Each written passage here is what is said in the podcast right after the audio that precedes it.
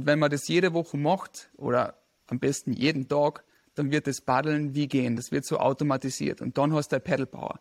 Mhm. Dann sagt man auch immer gerne, okay, jetzt mal Endless Pedal Power. Jetzt kannst du dann drei Stunden im Wasser sein und das ist der Wurscht danach. Ja. Am Anfang, wenn du jetzt nichts tust und du gehst eine Woche surfen, dann bist du fix und fertig.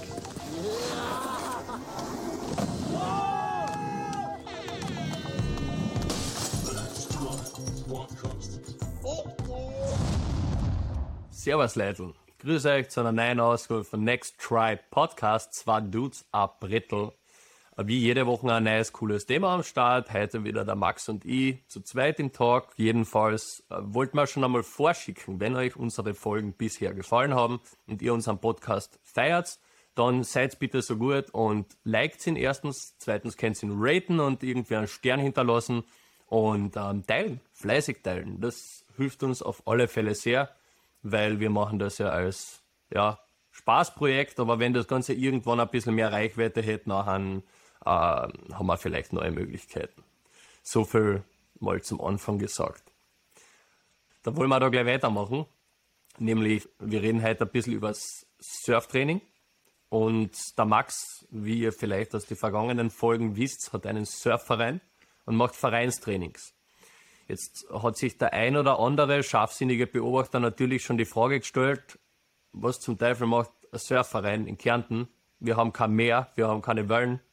Also what the fuck? Und ja, Max hat heute die Möglichkeit, uns ganz genau zu erklären, wie das funktioniert und was man beim Surfen trainieren kann, wenn man kein Meer und keine Wellen hat. Max, du bist dran. Sehr. Sehr, Andi. Ja, cooles, cooles Ding, cooles Thema, das wir besprechen. Surftraining in Kärnten, das ist immer so eine Frage, die, oder das ist eine Frage, die mir sehr oft gestellt, gestellt worden ist im vergangenen Jahr. Aber was macht denn der Surfverein in Kärnten? Da gibt's ja keine Wellen. Und äh, was ich eigentlich immer als erstes sage, ist, ja, wir bereiten uns aber trotzdem aufs Meer vor. Weil Surfen, wenn, wenn du jetzt am Anfang keine Ahnung von dem Sport hast, das schaut so leicht aus, aber das sind so viele Komponenten, die man braucht, um dann wirklich einmal surfen zu können. Und einige davon, sehr viele davon, kannst du an Land trainieren. Und darum geht es uns bei, beim Verein, dass wir uns für die Zeit am Meer gut vorbereiten können. Weil die meisten oder viele arbeiten, haben dann halt nur die fünf Wochen Urlaub. Und wenn man einmal eine Woche irgendwo ist oder zwei Wochen, das ist so eine kurze Zeit für Surfen. Da brauchst du mindestens einmal eine Woche, dass du einmal gescheit ins Paddeln kommst und die wieder an den Pop-up gewöhnst und so viele Varianten. Ich meine, ja klar, an, an, etwas können wir uns nicht gewöhnen, ist es wirklich das Feeling, im Meer zu sein, im Meer zu sitzen und die Wellen zu lesen. Aber das Surfen hat ja noch viele andere Komponenten, wie eben das Paddeln und die Aufstehbewegung, Gleichgewicht, Stance üben und auch die Manöver können wir on Land sehr gut üben. Zu dem kommen wir dann eh später noch. Und genau um das geht's. Also das machen wir im Verein. Wir wollen uns bestmöglichst auf die Zeit am Meer vorbereiten, damit wir die kurze Zeit wirklich auch ausnutzen können. Wie ist das, wenn man in seiner Freizeit sowieso schon am Brettel steht, weil man vielleicht Snowboard fährt oder Skateboard fährt? Hat das dann einen Benefit fürs Surfen? Bringt da das was? Ja, Andi, du redest genau mit dem Richtigen. Ich meine, ich bin seit, wo ich sieben Jahre alt war, habe ich zum Snowboarden angefangen, dann so mit 10, 12, so da irgendwie um mit zum Skaten und mit 25 erst richtig zum Surfen. Allein ja, ja, weißt du, wir haben halt kein Meer. Ich habe die Möglichkeit nie so wirklich gehabt. Und ja. dann war ich halt in Australien und dann habe ich es jeden Tag gemacht oder fast jeden Tag, so oft es halt gegangen ist. Und ich habe mir genau das gedacht, hey, ich kann das sicher sofort. Weißt du, ich kann snowboarden, ich kann skaten. Easy, wird schon easy gehen du hast definitiv Vorteile, wenn du schon Boardsport-Erfahrung hast, einfach wegen dem Gleichgewicht, wegen dem Boardfeeling. Mhm. Aber eben diese neuen Komponenten, allein das Element mehr einmal zu verstehen und richtig lesen zu können, das dauert ewig. Also das bin ich jetzt noch nicht so weit, dass ich es immer richtig da lies. Aber, Aber wie ist es mit der, mit der ähm, Körper, Körperpositionierung? Ähm, kann man sich das als nicht-Surfer so vorstellen, dass man die gleiche Haltung einnimmt, wie wenn man mit dem Snowboard äh, im Powder fährt? Mm, das ist tatsächlich oft einmal, ja, Problem würde ich jetzt nicht sagen, aber man sieht es immer wieder einmal, weil beim Snowboarden hast du halt den Duckstance. Das heißt, mhm. Badefiers gehen leicht nach außen beim Surfen willst du den hinteren definitiv auf Null Grad haben, wenn nicht sogar leicht nach innen. Und die Hüfte auch noch vorn dran. Das heißt, beim Surfen ist generell die Körperhaltung ein bisschen mehr noch vorgedraht, als es jetzt zum Beispiel beim Snowboarden ist. Deswegen sieht man das immer, dass man am Anfang, das ist der sogenannte Poo-Man Stance, man steht sehr breit, Viers nach außen, oft geht halt gerne auch der Oberkörper nach unten, anstatt dass wirklich der Hintern runtergeht. Äh, das sind also Punkte, an die können wir aber an Land auch arbeiten. Einfach mal diesen richtigen Stance, an den sich, sich an den zu gewöhnen, einmal den zu finden. Weil du solltest ja von, von der Positionierung ungefähr 50-50 sein, das heißt nicht weit hinten, nicht weit vorn. Das kann man sehr wohl dann aus den bisherigen Erfahrungen nehmen, am Snowboard, am Skateboard, weil da muss die Gewichtsverteilung anpassen.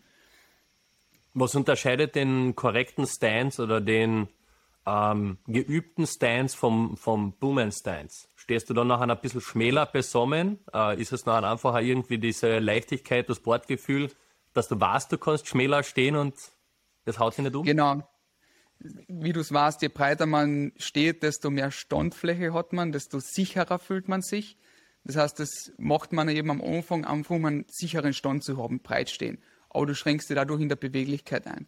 Vor mhm. allem, wenn der hintere Fuß nach außen geht, schränkst du deine komplette Beweglichkeit von der Hüften ein. Und das ist wirklich relevant, um dann einmal Turns zu machen. Das heißt, wenn du einmal nach links oder rechts fahren willst, musst du schauen, dass das hintere, dass das hintere Knie ein bisschen wie einer, einer da drast. Und ja, ein bisschen weiter zusammen, Oberkörper trotzdem aufrecht halten und die Bewegung wirklich aus Knie und Hüfte auf und ab. Warum das Ganze so ist, dass man sich leicht nach vorn trat, das ist, damit da der Oberkörper offen bleibt für Rotationsbewegungen. Mhm. Surfen ist nämlich sehr dynamisch, da passiert sehr viel aus den Schultern und aus den Armen. Das ist nicht starr und schaut nicht parallel zum Brettel, sondern es bewegt sich vorn, ähm, links, rechts mit. Und durch die Position, dass Knie und Hüfte leicht nach vorn geht vom hinteren Bein, schaffst du diese Offenheit in der Hüfte, äh, in, im Oberkörper und gleichzeitig bleibst du beweglich in Hüfte und Knie. Und das heißt, da gibt es die Möglichkeit, dass man diese, genau diese ähm, Mobilität vor allen Dingen auch um Land im Trockentraining ein bisschen übt.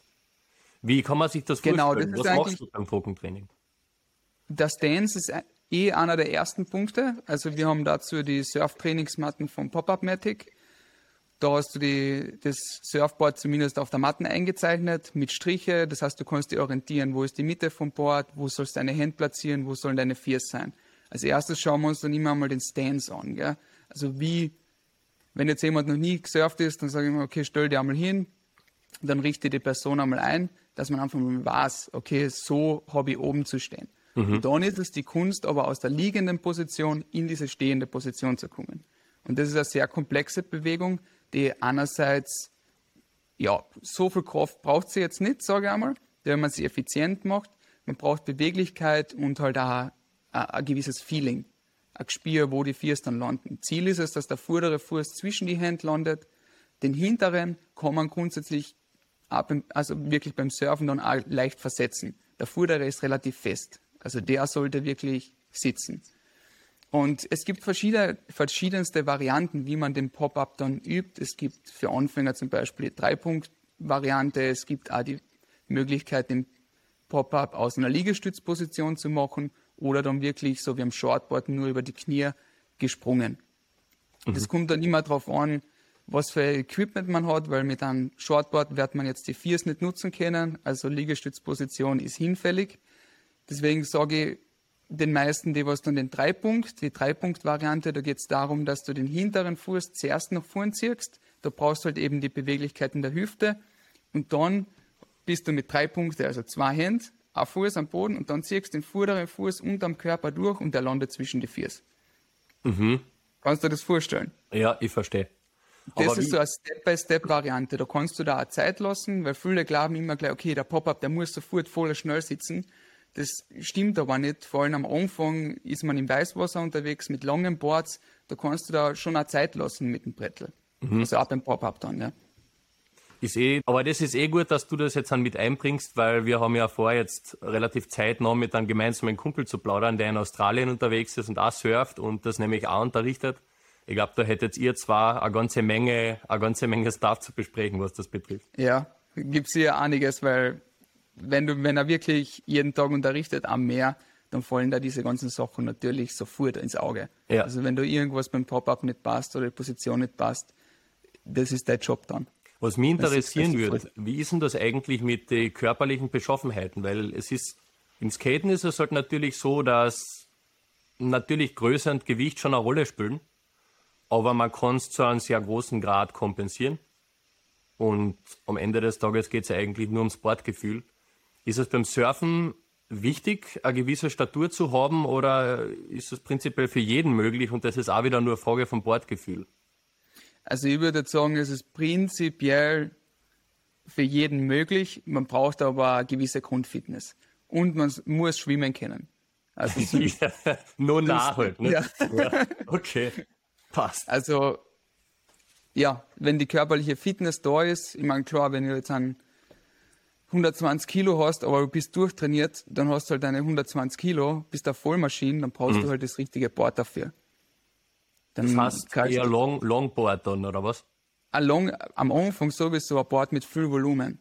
Also da gibt's dann echt so 8 Foot, teilweise 9 Foot mit, was ich, über hunderte von Liter. Surft auf einen halben Snooker-Tisch, 120 Alter, Liter. ist geil. Ja, aber das, genau das brauchst du am Anfang. Und das ist eh gut, dass du das jetzt angesprochen hast oder dass wir bei den Softboards gelandet sind, weil die Thematik passiert sehr oft bei jemandem, der einen Kurs macht, einmal eine Woche und dann sofort sagt, okay, passt, ich gehe jetzt gleich auf ein Shortboard oder ich gehe gleich auf ein, ein Hardtop. Dabei ist es viel gescheiter, auf dem Softtop zu bleiben und dort wirklich safe zu surfen, weil dann wird es mit dem Shortboard viel mehr Spaß machen. Ich habe auch den Fehler gemacht. Ich war in Australien dann gleich einmal noch, weiß ich nicht, einen Monat habe ich gesagt, ich habe mir gleich ein Hardtop gekauft, ja, 7 6er. Und dann nach ein, zwei Monaten habe ich gesagt, okay, passt, jetzt wird es Zeit für ein Shortboard. Gell. 28 Liter Surfboard gekauft, Alter, überhaupt keinen Spaß mehr gehabt, so wenig Wellen gekriegt. Und deswegen kann ich wirklich nur jedem empfehlen, lasst euch Zeit, übt mit dem Softtop so viel wie es geht. Und wenn die Wellen es zulassen, kann man auch einmal auf ein Hardtop zugehen. Wo ist der Unterschied? Also was, was macht da genau den Unterschied zwischen Hardtop und Softtop? Ist das die Materialbeschaffenheit ähm, der Oberfläche oder ist das die Struktur, die sich durchs ganze Brett zieht? Ja, es ist das komplette Brettel. Also so ein Softtop ist eigentlich ein Schaumbrettel. Ist halt erstens einmal safer für sich selbst, aber man schützt auch andere. Es sind meistens sehr weiche Finnen drin, dass man einfach nicht so ein hohes Verletzungsrisiko hat. Und beim Hardtop hast du dann halt schon äh, einen Schaumkern, hast aber drum ähm, gegläst. Und dadurch ist es einfach noch härter, viel noch instabiler, viel weniger Volumen teilweise kannst du extrem harte Finnen eintun. Es kommt natürlich dann auch darauf an, welche Finnen du kaufst. Ähm, ja, aber es ist nat natürlich ist es viel leichter, Turns zu machen mit, einem, mit einem schmäleren Board, mit einem kürzeren Board. Aber es ist auch viel schwieriger, die Stabilität zu finden. Und genau deswegen viel Zeit am Softtop, Stabilität finden, Sicherheit finden und dann langsam Step by Step kürzer werden, weniger Volumen nehmen. Was ist körperlich so die haben. wichtigste, die wichtigste, weil du gesagt hast, der Grundfitness äh, Fitness ist unumgänglich. Äh, worüber reden wir da? Reden wir da vor allem über Cardio-Performance, weil ich denke mal halt einfach das Außenpaddeln und das konsequente, permanente Umpaddeln ist natürlich ein sehr großer Konditionsaufwand. Oder Ja. geht's mehr auch um die muskuläre Fitness, dass man es schafft, dass man es schafft, den, den Stand-up hinzukriegen? ich würde sagen, Surfen ist 90% Paddeln. Wer, wer paddelfit ist, kriegt viele Wellen. Das ist so. Und das ist auch so ein Punkt, das machen wir halt im Sommer da, gehen wir am See und paddeln. Und da gibt es auch verschiedene Möglichkeiten, wie man das trainiert. Es hat viele Vorteile, das da wirklich im See zu machen. Erstens einmal, du findest deine Position am Brettel, das heißt, wie weit vorne am Bord liegst du überhaupt äh, oder wie weit hinten, da einmal die Position zu finden und richtig oben zu liegen. Du kannst wirklich dir Zeit nehmen, an der Paddeltechnik zu arbeiten, wirklich ganz durchziehen bis nach hinten außer und es soll auch effizient werden. Und wenn man das jede Woche macht oder am besten jeden Tag, dann wird das Paddeln wie gehen. Das wird so automatisiert. Und dann hast du Pedal Power. Dann sagt man auch immer gerne, okay, aber jetzt mal Endless Pedal Power. Jetzt kannst du dann drei Stunden im Wasser sein und das ist der Wurscht danach. Ja. Am Anfang, wenn du jetzt nichts tust und du gehst eine Woche surfen, du bist fix und fertig. Das ist Es so ist halt ein komplettes Workout, ja klar. Genau. Und das können wir eben da im Sommer mit dem Paddeln trainieren. Im Winter wird es natürlich die Option geben, schwimmen zu gehen. Einfach im, im Hallenbad. Ansonsten immer für die, für die Grundkondition einfach ich gelaufen. Was, mhm. das ist immer gut, einfach für so eine Grundfitness, um die aufrechtzuerhalten. Wie ist ja. das mit ähm, Ankle Mobility? Weil das ist ja auch immer so ein Thema im Boardsport. Grundsätzlich brauchst du gleichermaßen viel. Es, du wirst wahrscheinlich mehr Ankle Mobility im Surfen als im Snowboard brauchen. Einfach weil du halt im Snowboard die Boots hast. Aber wie ist das im Vergleich zum Skaten? Ankle Mobility, vielleicht Mobility allgemein. Beim Ankle, Ankle Mobility ist sicher beim Skaten mehr. Also durch die ganzen naja, Flips also, das Ganze. Ja, nimm, nimm mal die Tricks außer. Nimm, nimm die Flip-Tricks ja. außer, äh, sondern jetzt wirklich nur rein ähm, Standardskaten, Sachen hochpoppen und, und die Mobility, die du halt mhm. maximal hast, wenn du deine 180s machst oder, oder irgendwie äh, Mini-Ramp fährst oder so. Ist das, kann man sich das gleich das, vorstellen? Das ist schon ziemlich vergleichbar. Der beste Vergleich ist Surfskaten. Wenn du beim Surfskaten hast das gleiche Bewegungsspektrum eigentlich wie am Surfboard vor allem was jetzt an Sprunggelenke, ähm, Sprunggelenke betrifft. Das ist gut. Die das, Mobility ja. allgemein ist aber ein guter Punkt. Das baue ich auch immer bei den Trainings ein mit Black Roll und Dehnübungen, weil die Mobilität grundsätzlich sehr wichtig ist. Wie schon vorher erwähnt, allein für den Pop-Up muss deine Hüfte sehr mobil sein, dass du wirklich Fuß, den Fuß auch unter den Körper durchkriegst. Das heißt, Hüftmobilität ist wichtig und Schultermobilität vor allem auch fürs mhm. Paddeln. Weil wenn du da irgendwie eingeschränkt bist und nicht gescheit durchziehen kannst, wirst du nie die, die volle Kraft entfalten können von dem Paddeln. Deswegen ist das auch ein sehr wichtiger Teil und wir machen das jetzt im Winter auch so, dass wir im Wechsel haben, ich mache, also wir haben einmal in der Woche Training, eine Woche mache ich Surf-spezifisches Fitnesstraining und in der kommenden Woche äh, macht die Steffi Yoga. Das heißt, es ist immer so ein Wechsel zwischen Fitness und Yoga, weil mir einfach oder weil für Surfen generell der Aspekt Beweglichkeit, Mobilität sehr wichtig ist. Es ist ja so bekannt, es wird ja so verkauft, Surf and Yoga Retreat. Ja, ja. Ja. Kommt's nach Bali, nicht? Machen wir dort eine kleine genau. Vacation, ein bisschen surfen, ein bisschen Yoga und meditieren und ja, und Bowls fressen den ganzen Tag. ja, aber es ist halt, das ist der Lifestyle. Ja, ja. Irgendwo, aber es hat seinen Nutzen. Es hat auf jeden Fall seinen Nutzen. Ja. Wie ist das mit Prävention? Hast du ein gewisses Risiko, was beim Surfen daherkommt? Jetzt an, ausgenommen, dass du in die Waschmaschine kommst, also dass du unter der Wellen äh, untergehst, aber vom Slammen her, gibt es da grundsätzlich Sachen, auf die man achten kann oder achten sollte? Ja, es ist, glaube ich, eher so, wie du gesagt hast, wenn man auf einer Wellen gefressen wird, dann kann man, da ist da schon der erste Punkt, auf den man achten kann, cool zu bleiben, nicht in Hektik geraten. Es sind, es fühlt sich oft einfach viel länger an, als es eigentlich ist. Es sind ja meistens nur, weiß nicht, wenn es zehn Sekunden sein, dass, du unter Wasser bist, das ist oberlang. Mhm. Aber vier, fünf Sekunden fühlen sich schon so arg an, wenn du wirklich in so einer Waschmaschine drin bist. Du weißt nicht, wo oben und unten ist, kriegst Panik und schwimmst einfach nur irgendwie nach oben. Du kannst aber im gleichen Moment auch cool bleiben. Wenn du ein Wetsuit anhast, treibst du dann sowieso nach oben. Das ist auch so ein Thema, das beim Surfen generell viel angesprochen wird, ist einfach just go with the flow. Mhm. Weil das Element Meer ist so stark und massiv, du kannst dich nicht dagegen wehren, dagegen ankämpfen, du musst eigentlich mit dem Meer mitgehen. Also just go with the flow. Ja. Ja, anderer Punkt, wenn du jetzt siehst, äh, okay, da kommt die, die Wellen macht jetzt zu, entweder du kannst sie echt noch schnell ausfahren nach unten und vor dem Weißwasser weg, oder im schlimmsten Fall halt echt so weit wegspringen, wie es geht vom Brettel. Weil mhm. das, das Board ist immer eine Gefahrenquelle, wenn es zu einem Wipeout kommt und immer Kopf schützen. Das heißt, am besten die Hände auf den Hinterkopf, sodass die Ellbogen vom Gesicht sein, dass du einfach dein Gesicht und den Kopf schützt. Sehr wichtig. Das kann man schon von ganz von Anfang mit, mit einbauen. Vom Untergrund geschützt oder vom Board geschützt? Sowohl als auch aber Versteht. hauptsächlich von ja, Bordfinnen. Ja. Das kann richtig schier werden. Ich meine, wir haben in, bei uns in Europa eh den Vorteil, dass wir hauptsächlich Beachbreaks haben. Das heißt, da ist der Sand der Untergrund. Das ist natürlich viel angenehmer zum Anfangen, weil es eben nicht so schmerzhaft ist. Wenn du dann aber irgendwo bist, wo, wo ein Korallenriff ist, dann bist du sofort offen. Mhm. Vielleicht noch ein anderer Punkt, der gar nicht so unwichtig ist. Wenn jetzt jemand anfängt, was wäre da das richtige Protokoll? Was wäre die richtige Routine? So, was haltest du für realistisch? Wie lange ein blutiger Anfänger wirklich ausgehen kann ins Meer? Und wie viele Wellen kann der probieren vielleicht im ersten Try? Boah, da spielen viele Faktoren mit. Erstens einmal, wie fit ist die Person, welche Vorerfahrungen gibt es, wie sind die Wellen an dem Tag, weil es können echt gemütliche Wellen sein und die Leute schaffen es dann am ersten Tag schon eine grüne Wellen zu surfen. Das sind halt so volle Erfolge.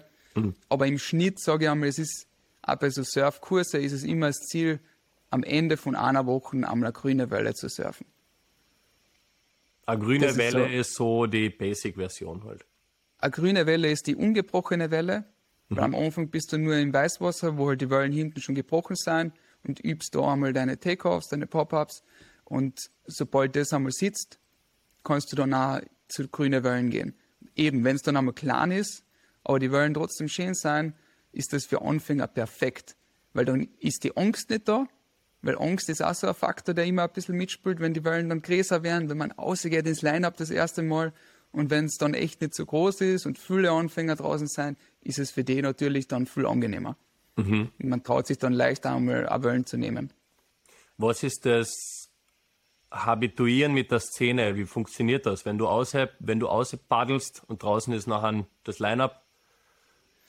Ja, es, also es, es gibt da einige Regeln, die im Wasser dann wirklich zu beachten sind, so wie zum Beispiel beim Außerpaddeln, entweder ganz weit um den Break um Atom oder wenn du jetzt siehst, uh, der surft jetzt auf die zu, beziehungsweise du bist im, ja, du, du würdest ihm eine paddeln, dann halt schauen, dass du zum Weißwasser paddelst, sodass man sich da nicht in die Quere kommt. Und da im Wasser dann beim Nehmen gibt es halt Regeln, die man befolgen sollte.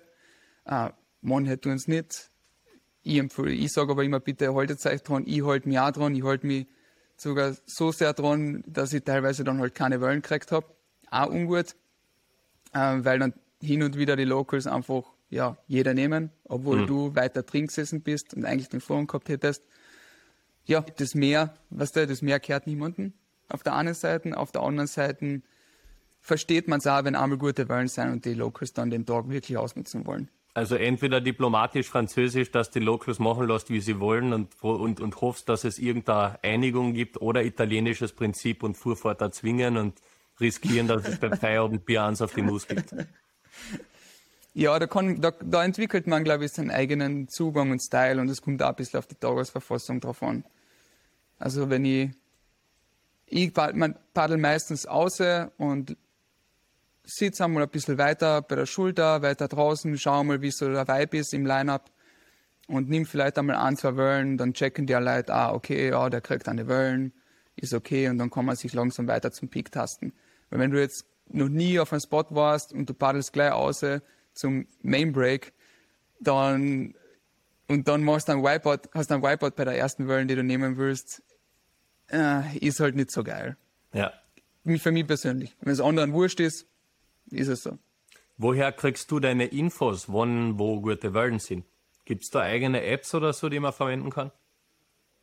Ja, das ist eine eigene Wissenschaft. Also da ist, da gehört schon einiges dazu, dass man das wirklich richtig liest und deitet und es trifft auch nicht immer zu. Also es gibt zum Beispiel Magic Seaweed, es gibt Surfline, es gibt surfforecast.com.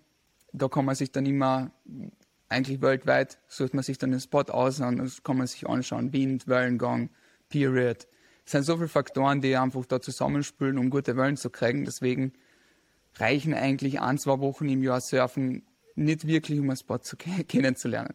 Ja. Weil da müsstest, müsstest das ganze Jahr vor Ort sein, damit du weißt, okay, bei den und den Bedingungen, da läuft es voll gut bei den und den Bedingungen läuft es vielleicht beim Online-Sport ein bisschen besser, weißt Das ist, das ist schon, da muss man sich einfach Zeit nehmen, um die, die Spots kennenzulernen.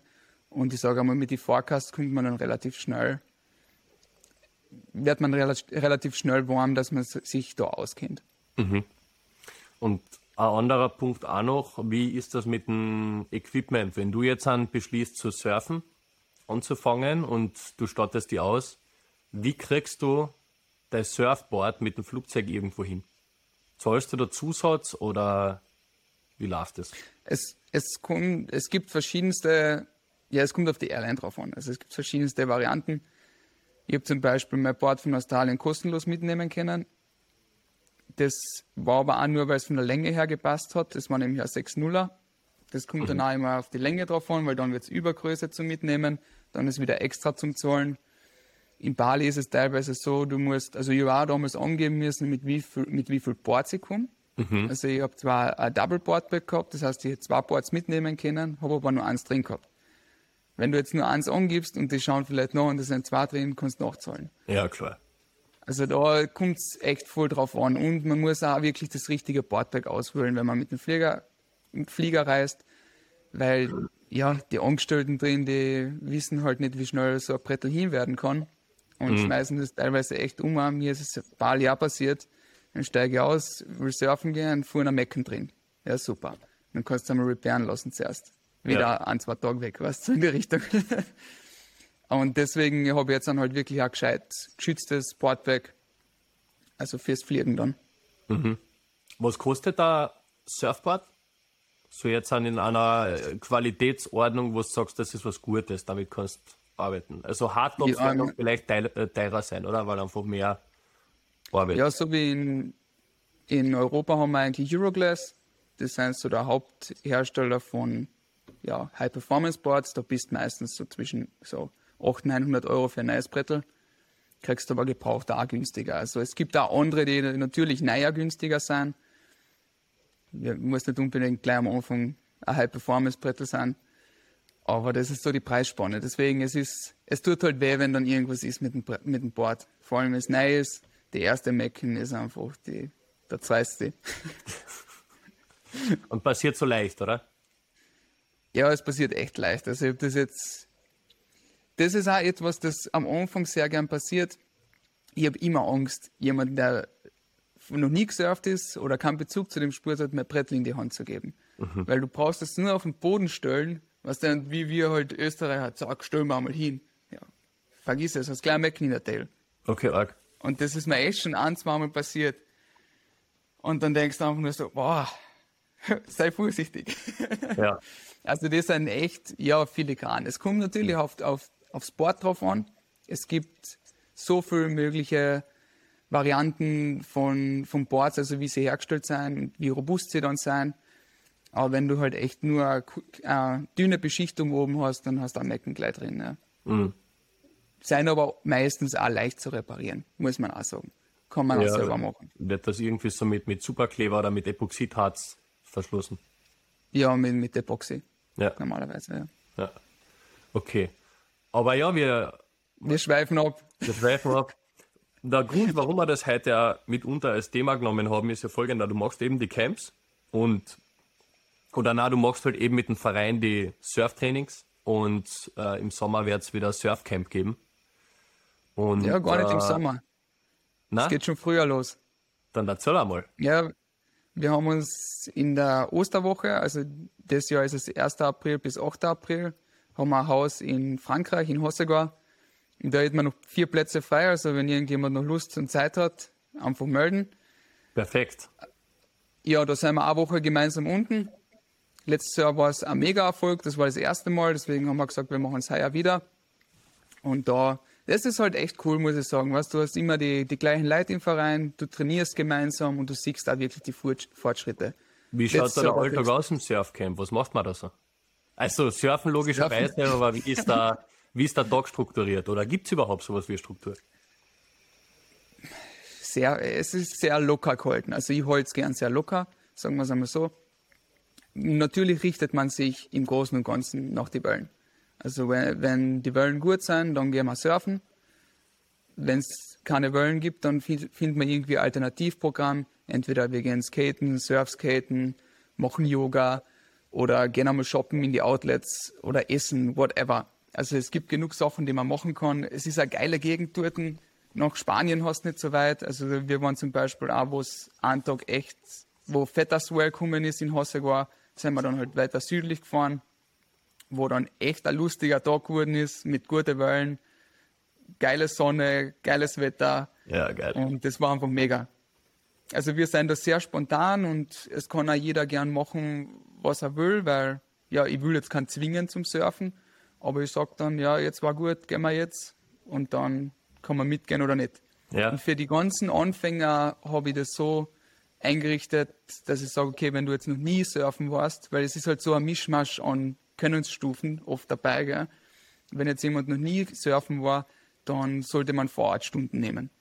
Und da haben wir es jetzt so gemacht, dass der Verein so viel zu diesen Stunden dazu zahlt, dass es nur 20 Euro pro Einheit kostet. Nice. Weil so, um das geht es uns natürlich auch. Erstens einmal, dass wir relativ ja, zu besseren Konditionen ans Meer kommen und natürlich öfters leichter geschlossen mit einer Community.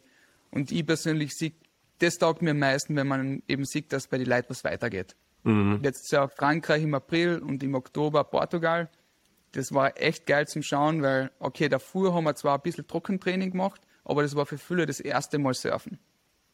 Dann den ganzen Sommer lang trainiert. Wir waren Paddeln, wir haben ein bisschen Fitnesstrainings gemacht noch, aber hauptsächlich Paddeln und Surfskaten. Und dann hast du echt gemerkt, wie im Oktober in Portugal die Leute ein besseres Gespür für das Ganze gehabt haben. Ja, das Und denke das ich ist mal. halt ja. das Coole. Sehr geil.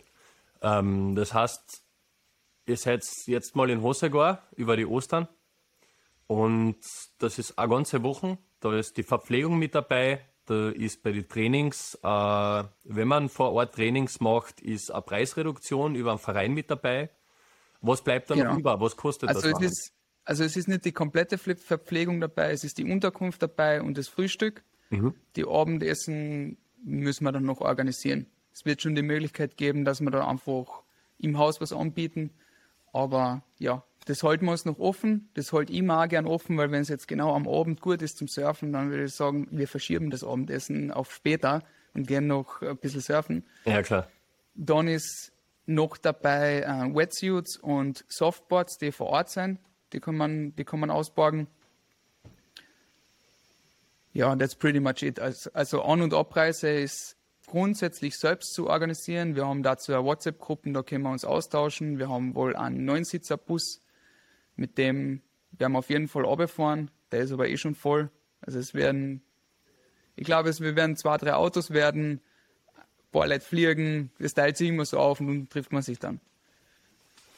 Ja, geil. Und was kostet das jetzt? Es kostet 330 für eine Woche. Das ist ja volle Fein, hey. Das ist ja nix. Ja.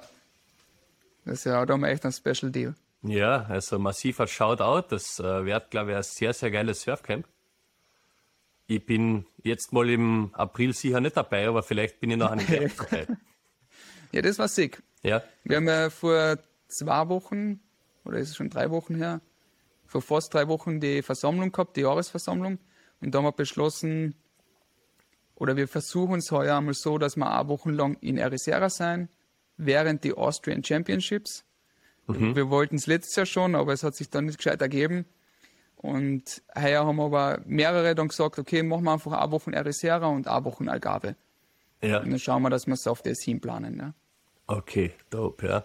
Na, sehr gut. Du, für mich war ich hätte so richtig Bock auf ein, auf ein Camp, ehrlich gesagt, und grundsätzlich fürs Surfen, weil wir haben heute von der Episode warte einmal Zeit, hey. oder? Der, und mir, mir macht einfach schon wieder die Schulter ein bisschen faxen und ich weiß ganz genau, wenn ich eine Woche draußen war, paddeln gehen tat, dann komme ich halt wieder mit einer Bulletproof Shoulder haben, weil das baut da halt einfach wirklich perfekte Oberkörpermuskulatur auf und, und die ganzen Schulterrotationen, wenn da die Muskulatur passt, dann funktioniert das Package, weißt Und deshalb war das für mich super. Und Schwimmen gehen finde ich halt so langweilig, aber ich glaube, beim Surfen hätte ich richtig Spaß.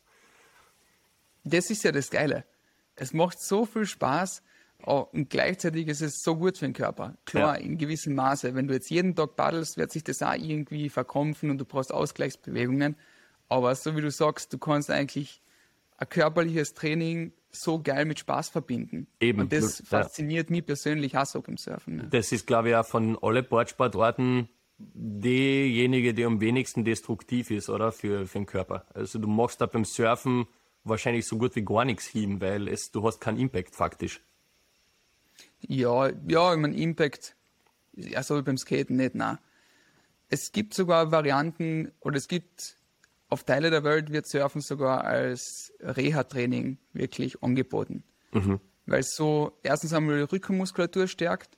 Du bist eigentlich immer aufrecht, nach hinten gebeugt, Gegenbewegung zum Sitzen. Das mhm. heißt, es stärkt schon einmal da die Rückenmuskulatur und zusätzlich ist nur auch für mentale Probleme kann es wirklich helfen.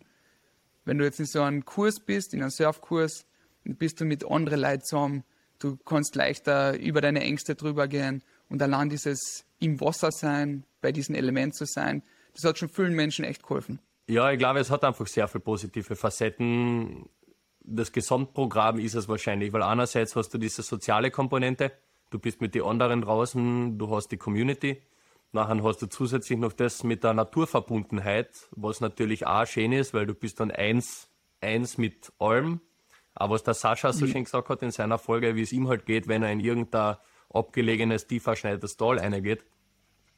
Und ähm, das hast du draußen dann mehr auch, weil da ist endlose Weite. Im Prinzip, da fühlst du dich klein, aber krümelig wohl, so. Mhm. Und ich glaube nachher eben zusätzlich noch das Körperliche halt, ja, es ist ein, ein Ganzkörper-Workout, wie du, wie du sagst, ja, das macht, macht auf jeden Fall Sinn. Mhm. Haben wir noch etwas, was wir mit einnehmen können äh, in das Thema Vorbereitung? Weil das war ja eigentlich der Aspekt, wo wir herkommen sind. Also wir mhm. haben ja eben gestartet mit den Trockentrainings und da ein bisschen drüber gesprochen. Gibt es noch etwas, was du den Leuten da haben vielleicht als kleine, wie würde man sagen, vielleicht so kleine Home-Übungen, so Dinge, die jeder daheim machen kann, die gut helfen? Weil ja. wenn ich jetzt nicht irgendwie a, so Trainingsmatten habe mit einem aufgezeichneten Surfboard, nachher tue ich mir vielleicht mit der Orientierung schwer. Aber was kann jeder bei sich daheim machen, was gut funktioniert für Surfen? Ja, ich glaube, den Pop-Up kann man auch ohne die Matten üben. Also Wie würdest du den Pop-Up erklären, so Schritt für Schritt? Okay, die, das erste ist einmal die Prone Position. Das ist auch eine gute Übung, die man üben kann. Da ist wirklich nur, dass die Hände seitlich am Körper sind ohne dass jetzt nach unten druckst, den Rücken schon wirklich durchbeugst. Während Spannung du am Boden liegst natürlich. Genau, am Boden liegen, ja. Das ist die Prone Position. Da willst du einmal Spannung haben. Dann nur die Hände nach oben. Das heißt, der Oberkörper ist aufrecht, aber die Fiers und Knie, die sind noch am Boden. Mhm. Und dann kommt es halt darauf an, was für eine Variante du haben willst, ob es die gesprungen ist. Weil wenn du die gesprungen nimmst, dann sind deine Fiers in der, in der Luft und das ist eigentlich so ein ähm, man kann fast sagen, Schnappbewegung aus der Hüfte außer, dass du die über die Knie nach oben in den Stand druckst. Mhm. Das ist eine sehr schnelle Bewegung. Aber das ist eigentlich das Endgoal, dieser gesprungene Pop-Up, sage ich mal. Ja, aber da hast du eine durch, durchgedruckte oder, oder durchhängende Wirbelsäule, oder? Es ist jetzt keine klassische Liegestützposition, sondern. Genau. Ja. Es ist so, ich glaube, die Cobra heißt sie beim, beim Yoga. Mhm. Oder so ansatzweise wieder heraufschauende Hund. Ja, okay. Aber dass du eben keinen Druck auf die Fiers hast. Das heißt, liegen aus einer Hohlkreuzposition aus im Endeffekt. Der Oberkörper haltet ja. noch, hinten Hohlkreuzposition und nachher katapultierst du quasi hoch und landest im beidbeinigen Stand. Genau. Es gibt da ja einige Tutorials auf, auf YouTube, die kann man sich dazu anschauen. Und da würde ich wirklich empfehlen, wenn es jetzt an, weiß nicht, drei, vier, fünf Wochen vom Surftrip ist, das wirklich jeden Tag einfach zu üben. Mhm. 10 bis 30 Pop-ups am Tag machen. Man kann dann auch schon beim Aufstehen gleich in die Richtung schauen, in die man surfen würde und den Oberkörper schon ein bisschen mittragen und die Hüfte mittragen, dass man sich an das gewöhnt. Anderer Punkt ist eben, ja, körperliche Fitness, wenn es geht, wenn es in einen Zeitraum fällt, wo man draußen paddeln gehen kann, so viel paddeln gehen, wie es nur geht. Mhm. Also echt, die, bei mir hat es Zeiten gegeben, da bin ich zweimal am Tag in See gegangen, weil ich mir gedacht habe, okay, jetzt ist bald, jetzt bin ich bald weg, ich muss fit werden. Und es macht so einen Unterschied, du kommst zum Meer um, und ja, passt, geht. Ganz normal. Das ja. ist wieder drin. Wenn man kein Board also hat, wäre das äquivalent dazu, dass man kraulen geht. Genau, ja. Oder meldet sich beim Verein, wir haben einige Boards, da kann man sich dann als ausborgen. Ansonsten, ja, ich habe es auch eine Zeit lang, wo ich einmal ohne Board war, vor von der Luftmatratze gemacht. Das ja. ist halt nicht das Gleiche, weil du viel weiter drin liegst. Bodyboards sind jetzt auch nicht das Gleiche, aber es ist alles besser als nichts tun. Mhm. Alright. Dann gibt es noch die Möglichkeit, sich mit Balanceboarding darauf vorzubereiten, auf das Gleichgewicht ein bisschen zu trainieren. Ist auch sehr hilfreich. Und eben Yoga-Einheiten machen. Das sollte man einfach laufend beibehalten, damit die Beweglichkeit halt bleibt. Du kennst, du weißt, wie es ist. Einmal machen bringt nichts, stetig dabei bleiben und dann wird's was. Absolut. Consistency ist key. Yes. Na passt, dann haben wir heute einmal ein bisschen den Vorhang gelüftet und geschaut, was Surf-Trockentraining ausmacht, wofür es notwendig Einen ist. Punkt habe ich noch vergessen. Hau eine. Surfskaten, ganz ein wichtiger Punkt noch. Ein sehr beliebter Punkt oder Bereich bei uns. Das ist echt gut angekommen letztes Jahr und das macht einfach richtig Spaß. Surfskate, wer es nicht kennt, hat vorne so eine bewegliche Axt, dass du wirklich das Verhalten wie am Surfboard hast. Und du kannst damit auch die Manöver üben.